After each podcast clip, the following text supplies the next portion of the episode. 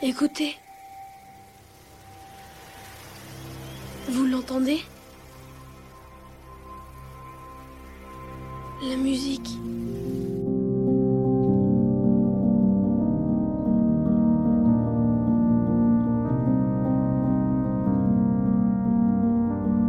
Est-ce la lune ou le ciel, tout autour de la terre, ou le ciel à l'inverse, qui renverse l'océan, tout autour de la terre, qui la lune ou le ciel, nous balance l'enfer, réduit tout à néant. Coucou Bienvenue à toutes et à tous dans On n'est pas là pour jouer de la flûte, votre émission musicale de la semaine. Alors aujourd'hui j'aimerais vous parler d'un artiste que j'ai découvert il y a quelques semaines grâce à une copine. C'est un artiste qui m'a fait penser à Flavien Berger que je vous ai présenté dans un des épisodes précédents, si vous suivez un petit peu l'émission, parce que lui aussi il est complètement perché. Écoutez, Fred Nefché. Vous l'avez entendu en intro, on part donc sur une sorte de house accompagnée de quelques paroles assez poétiques et répétitives, et faut le dire assez abstraites. Ce genre de texte décousu, posé sur une instru très calme et répétitive, me fait pas mal penser à Flavien Berger, comme je vous l'ai dit tout à l'heure. En effet, tout comme chez Flavien, dans la musique de Fred Nefché, le clip est presque aussi important que la musique, en tout cas il occupe une très grande place. Dans toute une série de ces clips d'ailleurs, on retrouve les mêmes comédiens, ce qui permet de suivre une histoire que Fred Nefché nous raconte. On parle donc de l'œuvre de Frédéric Nefché-Irlian, originaire de Marseille, qui est non seulement musicien, mais aussi slammer aux influences de rock, poète et professeur de français. Ses musiques sont en fait des poèmes mis en chanson. Il a même repris en 2011 13 textes de Jacques Prévert qu'il a mis en musique grâce à la petite fille du poète Eugénie Bachelot-Prévert avec qui il a travaillé. Certains textes ont même le mérite d'être des inédits de Jacques Prévert, et tout ça, ça se trouve sur la le soleil brille pour tout le monde.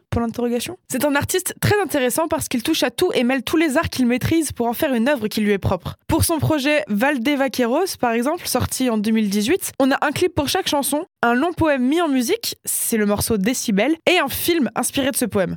Dans ce projet, où se trouvent mes morceaux préférés, il indique sur son site en fait que tous les clips se correspondent entre eux, mais que c'est à nous de leur donner l'ordre qu'on veut pour pouvoir mettre en forme ce film dont il parle. C'est en fait le film qui est divisé en clips et c'est à l'auditeur de le construire un véritable album participatif. Et ça, niveau non seulement stratégie de com, mais tout simplement euh, partage de son art, je trouve ça incroyable. Assez parlé, place au premier zoom sur morceau, Le besoin de la nuit.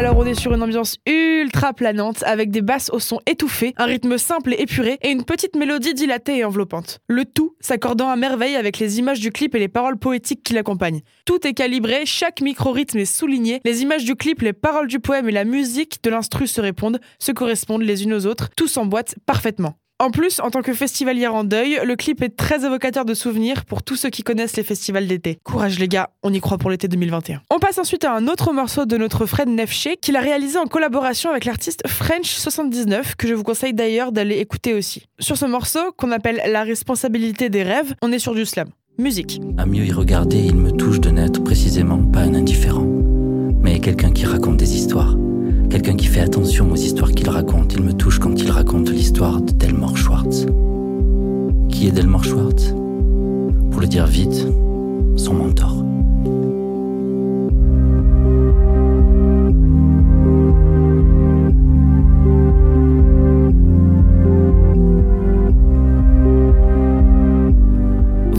Remarqué la sorte de mélodie inquiétante et pleine de suspense pendant que Fred nous déclame un texte, et pas seulement un texte, toute une histoire avec ses personnages et ses péripéties. Ce qu'il y a de particulier du coup dans ce texte, c'est qu'on dirait vraiment que c'est un extrait de roman qu'on nous lit, mais les paroles sont de lui. Il nous parle de Lou Reed, auteur, compositeur, interprète, guitariste qui a fait partie du groupe The Velvet Underground. Je vous spoil pas tout, je vous laisse découvrir par vous-même si ça vous intéresse. J'ai remarqué un truc aussi, c'est que la poésie est largement sous-cotée de nos jours, je trouve. Alors je suis allée demander à des inconnus leur avis sur Fred Nefché et sa poésie. Je vous laisse avec leurs réponses. Juste petit disclaimer, en ce moment avec le couvre-feu et tout, c'est un peu compliqué pour moi de faire mes micro-trottoirs. Alors cette semaine, j'ai pu demander qu'à une seule personne son avis sur Fred Nefché. Mais bon, c'est pas n'importe quel avis, donc ça va. J'ai regardé les clips sur YouTube, j'ai euh, bien accroché en vrai. Euh, il y, a, y, a, un côté hyper, euh, hyper attractif. Du coup, c'est quand même un peu un aspect jeune, mais en même temps, en fait, il y a, y a une certaine poésie qui est super cool Et il y a, une sorte de contradiction entre les clips et les paroles qui est, super. Parce que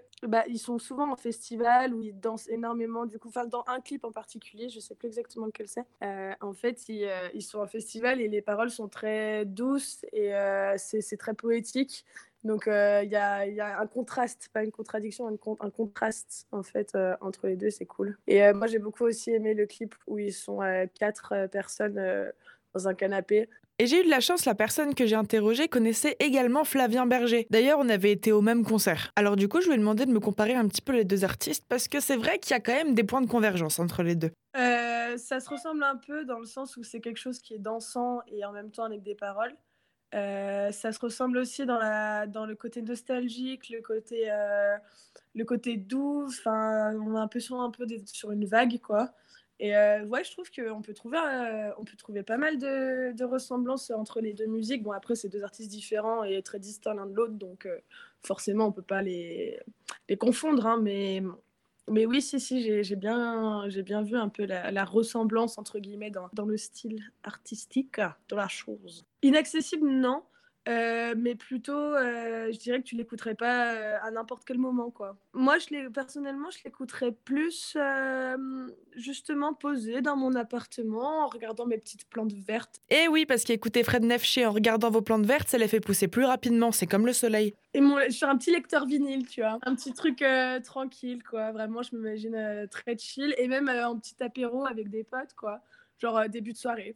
C'est tout pour moi, merci beaucoup de m'avoir écouté, ça m'a fait très très plaisir de vous retrouver cette semaine. J'espère du coup que cette émission vous aura plu, que je vous aurai fait découvrir des artistes que vous aimez bien. Et comme je vous en ai parlé tout à l'heure, je vous laisse avec un morceau de Fred Nefché, du coup en featuring avec French 79, parce qu'ils ont fait deux morceaux ensemble. Je vous dis à la semaine prochaine, et en attendant, je vous laisse avec New York 1966. Ciao C'est ce soir que Lewis meurt, ce soir que Lou devient.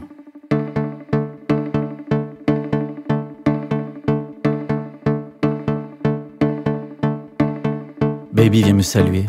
Elle est avec Sugar et toutes les deux sont éblouissantes. On n'en voit nulle part ailleurs des filles comme ça, des filles qui viennent des quatre coins du pays, arrivées ici en stop ou en bus.